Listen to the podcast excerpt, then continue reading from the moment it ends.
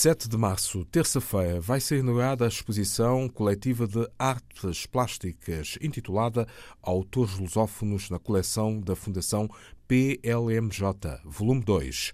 A sessão vai decorrer no Camões, Centro Cultural Português de Luanda, Angola, às 18h30, horas locais. A exposição itinerante, com a curadoria de João Silvério, vai manter-se aberta até 24 de abril. A economia angolana está em recuperação. Quem o reconhece é Ricardo Veloso, chefe da missão do Fundo Monetário Internacional. A reportagem de José dos Santos, para a delegação da RTP. A missão do Fundo Monetário Internacional reconhece que as perspectivas mais favoráveis relativamente ao preço do petróleo oferecem uma oportunidade para reforçar as políticas macroeconómicas em Angola. Tivemos é, um pouco mais de atividade econômica, perspectiva de um crescimento um pouco mais acelerado esse ano do que no ano passado. É, o governo está a fazer uma série, a tomar uma série de medidas muito importantes que ao longo do tempo vão levar a uma aceleração, uma aceleração desse crescimento econômico.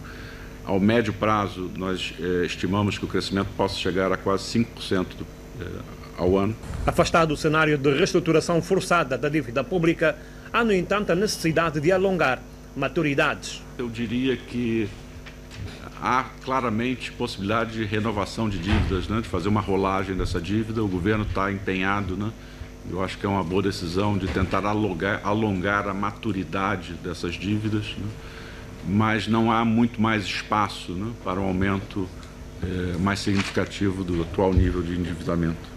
A ser implementada a partir de 1 de janeiro de 2019, o Fundo Monetário Internacional defende uma aplicação progressiva do Imposto sobre o Valor Acrescentado, o IVA, e, numa primeira fase, abranger apenas as grandes empresas.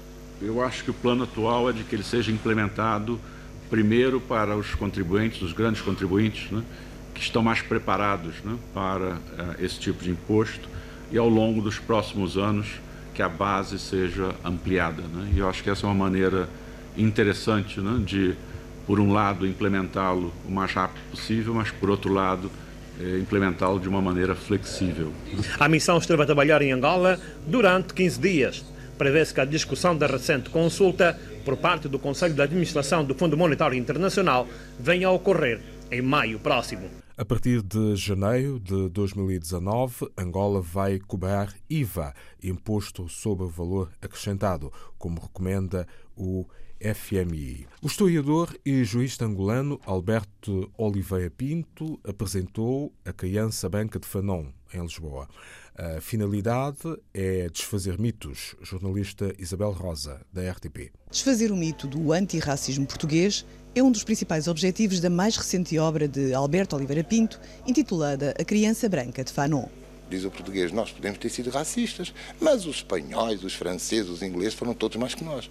Os espanhóis então são os desgraçados. Os espanhóis deitaram abaixo, o, o, foram sanguinários a deitar abaixo o Império Inca e Azteca, como se os portugueses não tivessem feito o mesmo com os negros do Zimbábue. Portanto, isto é daqueles mitos. O livro tem por base as obras Peles Negras, Máscaras Brancas, de Franz Fanon, e o conto de Hans Christian Andersen, onde a voz de uma criança expõe a verdade nua e crua. Todos nós somos. Não há problema nenhum em sermos, em sermos racistas. O problema é de quando dizemos que não o somos. E esse é um problema da sociedade portuguesa. O português comum continua a dizer que não é racista e, se é, há sempre outro que é mais do que ele. Numa sociedade de racismo encapotado, como era a da Angola colonial, o historiador foi uma das muitas crianças brancas que desnudaram inocentemente a diferença de tratamento entre brancos e negros. Eu apontava, eu e outros da minha idade, normalmente brancos, né? filhos de colonos. Né? Está ali um preto sentado naquela mesa. E o pai ou a mamãe diziam logo: Isso é feio, não se diz. Penso que essa forma de racismo encoberto caracterizou o colonialismo português e nestes 40 anos está uh, epidermicamente na sociedade portuguesa, mas também na sociedade angolana. Neste ensaio ego histórico, o autor convida à reflexão sobre as várias formas de segregação ainda hoje fomentadas nas sociedades angolana e portuguesa. Em Portugal é frequentíssimo, aliás. Eh, é frequente a famosa frase: Eu não sou racista, mas. Eu não sou racista, eu até tenho amigos negros, mas. E vem sempre essa, eh, essa palavra, portanto, esse mas, não é?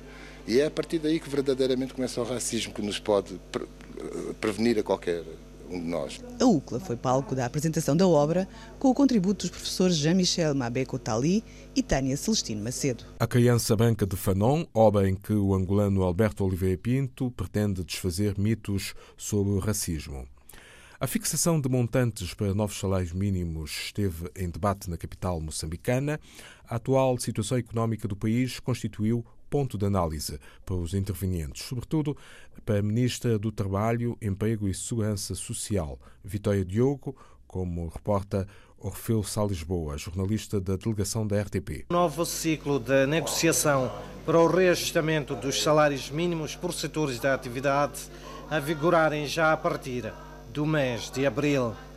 O nosso apelo é para maior responsabilidade e espírito de boa-fé para que no final possamos alcançar resultados equilibrados e consensuais, tendo sempre presente a situação real do nosso país e a necessidade da manutenção das empresas, dos postos de trabalho e a criação de mais empresas.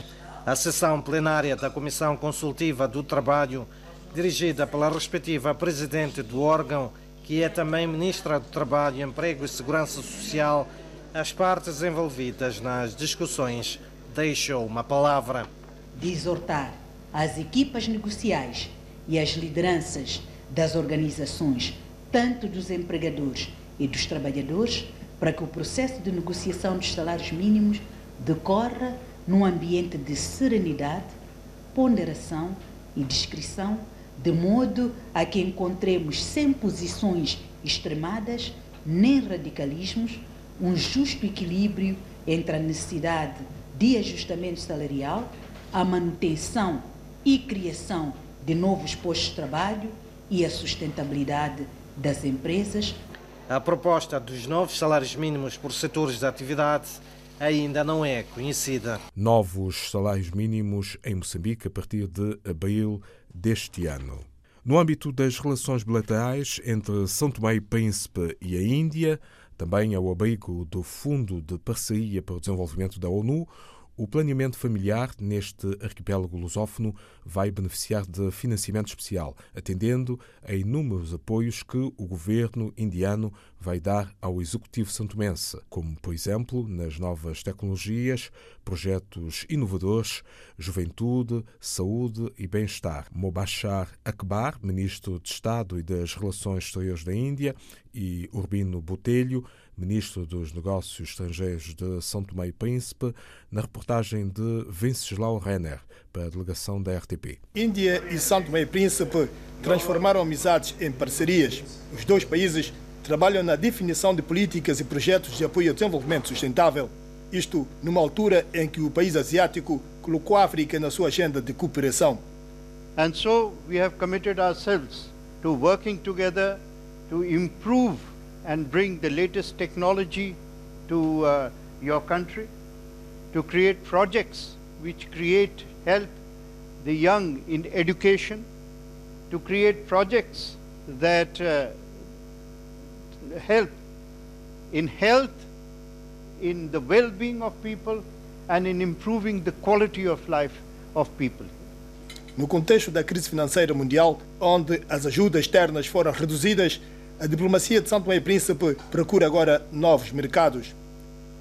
A este propósito, recordo que no quadro dessas resoluções tem sido possível a um variado número de quadros nacionais deslocarem-se à Índia para ações de capacitação que contribuirão para o reforço de competências na nossa administração. No fim da visita, os dois países têm vários temas que poderão ser discutidos na comissão mista que irá ser criada para promover a nova cooperação bilateral.